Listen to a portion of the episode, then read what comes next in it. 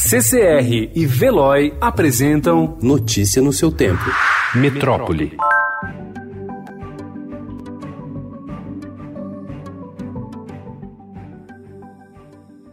A Covid-19 pode exigir 410 bilhões de reais a mais aos cofres públicos para que o Sistema Único de Saúde consiga atender a população infectada.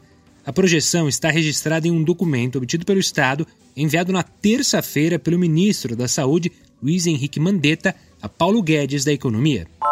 Cerca de 900 leitos de internação do Instituto Central do Hospital das Clínicas estão sendo liberados para abrir espaço para os casos do novo coronavírus em São Paulo. Os pacientes que ocupavam esses locais estão sendo transferidos para outros sete institutos do complexo médico na região central da capital. Cerca de 400 pacientes começaram a ser transferidos nesta terça. Em nota, o HC descreve a ação sem precedentes como uma operação de guerra para ampliar a capacidade do hospital. A chegada de pacientes com a Covid-19 está programada para o início da próxima semana.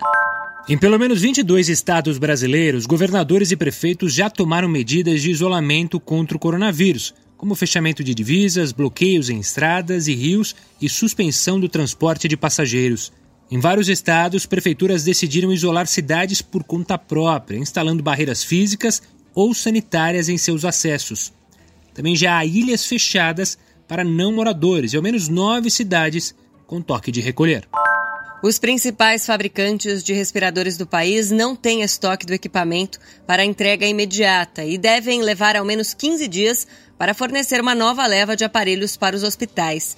Os aparelhos são essenciais para a manutenção da vida de pacientes com quadros graves de infecção pelo coronavírus. Sem a possibilidade de novas entregas imediatas, o país pode iniciar o período de pico da doença sem respiradores suficientes. As drásticas medidas de controle implementadas na China reduziram substancialmente a disseminação da Covid-19. Essa é a principal conclusão de um estudo internacional divulgado ontem na revista Science, assinado por cientistas de alguns dos principais centros de pesquisa do mundo, como a Universidade de Oxford, no Reino Unido, a Universidade de Harvard, nos Estados Unidos, e o Instituto Pasteur, na França. O governo federal deve editar uma medida provisória para adiar o reajuste anual de preços de medicamentos que podem ser usados em pacientes do novo coronavírus. Além disso, uma medicação usada no combate à malária, a chamada cloroquina, vai ser produzida em larga escala e distribuída em hospitais de todo o país para ser testada em pacientes graves. Maia Amaral, estudante de 10 anos, fala da internação na UTI após se infectar com o novo coronavírus pai e irmã também passaram mal. Fiquei muito doente, como nunca antes, relata a menina. Crianças infectadas pelo coronavírus, em sua maioria, não apresentam sintomas ou têm apenas quadros leves. Apesar disso, elas podem transmitir o vírus, o que eleva a preocupação em relação a contatos que mantêm com pessoas do grupo de risco, como idosos. Notícia no seu tempo. Oferecimento CCR e Veloy.